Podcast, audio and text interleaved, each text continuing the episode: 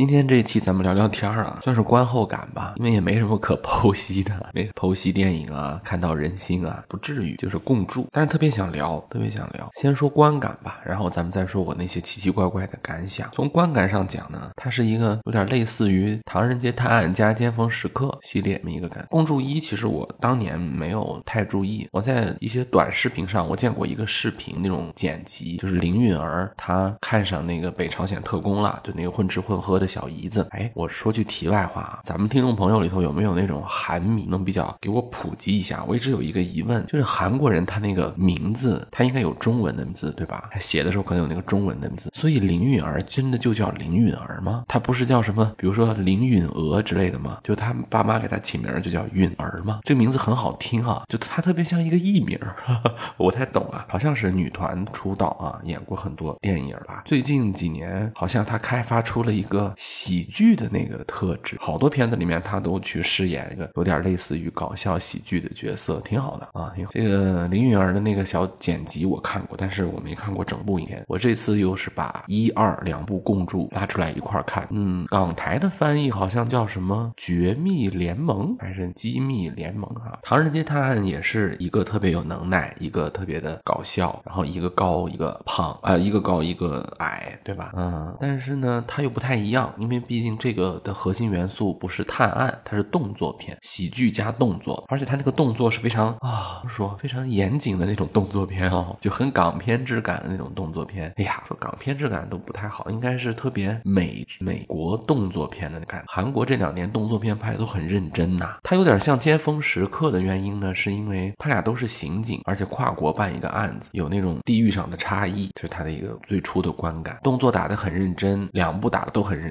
虽然到了《共筑二》以后，他加入了一个角色，就是铁三角角色啊，原来是呃双探案，现在变成了三岔口。但是那个铁三角角色当中，明显美国那个角色偏弱，是吧？还是原来那个南北朝鲜更多一些。就像是《唐人街探案》，也不光是王宝强跟刘昊然嘛，时候也会加一个人，他还是一个非常合格的啊，他比《唐人街探案》的娱乐性要高高很多。就是作为帅哥、美女、搞笑、动作，哪个层级都高，哪个层都就是那里头的那个帅哥的。帅是帅过刘昊然的那个帅。哎呀，我这么做这么说，我不是说得罪那个刘昊然的粉丝啊。刘昊然也很帅，当然也很帅，但是他的那个帅的广泛程度啊，他肯定不如人家玄彬啊加美国的那个帅啊，就是又有肌肉又有动作啊，又有脸，然后又有，就他是直接冲着帅去的。刘昊然呢，他是一个很帅，但是他还是比较走那种智慧范儿，是那种脑洞，对吧？高高智商，有点那种感，而且他也不是为了完全卖刘昊然的这个。帅点有一些是萌点啊，有一些是高智商的那种感，这个是纯就奔着帅去了啊！那个慢动作，哎呀，那个肌肉，哎呀，连反派的肌肉都很帅，很帅。从美女这个角度讲的话，咱也不是崇洋媚外啊，咱也不是。但是呢，人家这个林允儿这个角色选的是真好，就是她让一个美女演花痴，她没有让一个呃刻板印象当中是不是一个比如说特别丑女啊、结婚狂那种来演花痴，不是。就是我就想到啊，就这部片子，如果我是个女性。观众化，帅哥我看到了，肌肉我看到了，动作我看到了啊。作为男性观众的话，爆炸、枪击、追车啊、打斗都看了，是吧？而且如果我要代入的话，我代入也可以。我如果是个女性观众，我就代入林允，对，花痴挺好代入，而且他还是那种有情人终成眷属，那也就结尾的时候人家俩还还好了。这个这个也不算剧透吧？这要是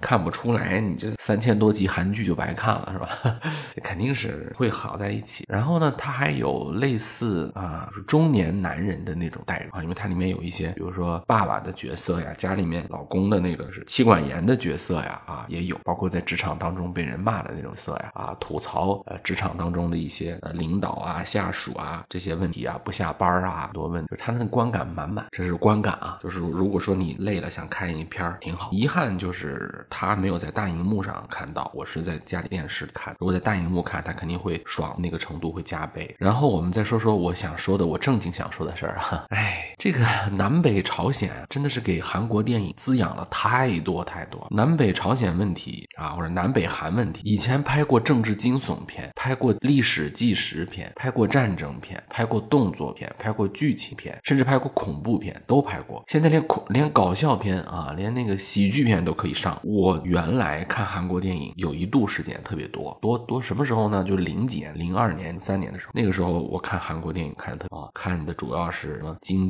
德呀啊，什么就是很多韩国刚刚传入中国的一些那种伦理的电影啊，就拍的很别扭啊，什么空房间啊，什么就是各种很奇怪的那种电影，老男孩朴赞玉是吧？看，而且那个时候嘛，年轻小男生十几岁、二十岁出头，他比较喜欢看这种比较耸动啊，里面有一些就是想看到的，冲着人家去的那些桥段和镜头，但是他总给你意外的时候，你本来是冲着去看一个比较刺激的电影去看，但是你看完之后，没想到这这玩意儿确实发人人深思啊，发人深思，而且他还是有一些那种啊超越民族、超越阶级这种思考。后来呢，就跟着这个条线儿呢，慢慢就看到了韩国的很多的那种类型片电影啊，有段时间特别火，什么野蛮女友啊啊，什么反正各种各样吧，喜剧对吧？爱情喜剧，再加上一些怪兽片儿，什么汉江怪物了是，还有恐怖片儿。当时韩国还拍了很多恐怖片儿啊，挺好。后来有段时间就看韩国电影看的少，大概是在一零年左右的时候，那个时候韩国电影其实还很火，但是就是好像那个时候的韩剧好像走偶像题材，那个时候就觉得韩剧太通俗了啊，那里面头的人都特别夸张啊，表情特别动画卡通感，而且原来喜欢那些导演拍出来的电影也好像也不太想看。虽然在电影节里头可能还有一些得奖的片，有一些耸动的题材也并不能够刺激我的观看欲望。哎，但是有一类片子我一直没有放弃过观看，而且还追的比较，就是反映这种南北朝鲜片啊，这种片子我从来就一直就跟着，而且我觉得特别的幸福，觉得韩国人怎么能一直拍这个？包括最近我看的那个《狩猎》，它里面也是有南北朝鲜，南北朝鲜情报，像太阳旗飘扬啊，太极旗飘扬不是太阳旗，太极旗飘扬啊，石尾岛，哇塞，石尾岛我看过好多遍，还有东东莫村，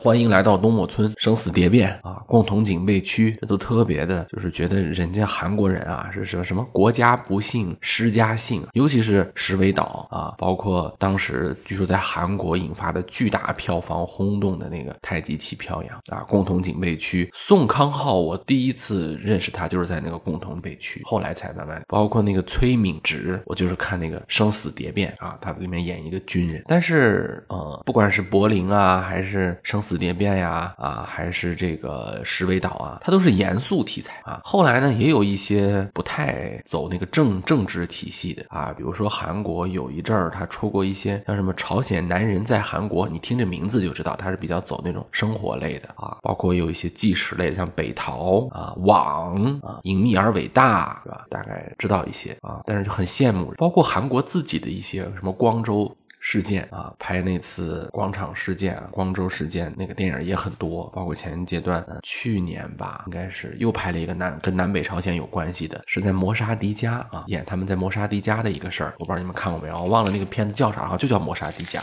讲的就是南朝鲜、北朝鲜的大使馆啊，在面临共同的那个问题的时候，两边大使互相合作的事情。大家能明白我想说啥吧？我也不能说太直接，就是我觉得我们能拍出比他好一万倍的东西来，对不对？就是我们也有这个这个这个东西啊啊，他能拍光州，我们也能拍；他能拍那些腐败，我们也能拍；他能拍南山的部长们，嘿，我们你这什么小儿科？我们能拍南山部长们，比他拍的多得多。他能拍那个什么南北朝鲜，我们咱不能拍吗？我们拍过哦。葛优有一次他是正经演了一个坏人，把我笑的，因为当时我已经认识葛优了啊，李东宝。后来我才看歌，叫代号美洲豹嘛，他本来是个严肃的一个 坏人，但是就是想笑，太好笑了。那个是张艺谋拍的吧？我忘忘了。是谁拍的？完了，我记得葛优了，葛优说我是亚洲黑色特别行动小组，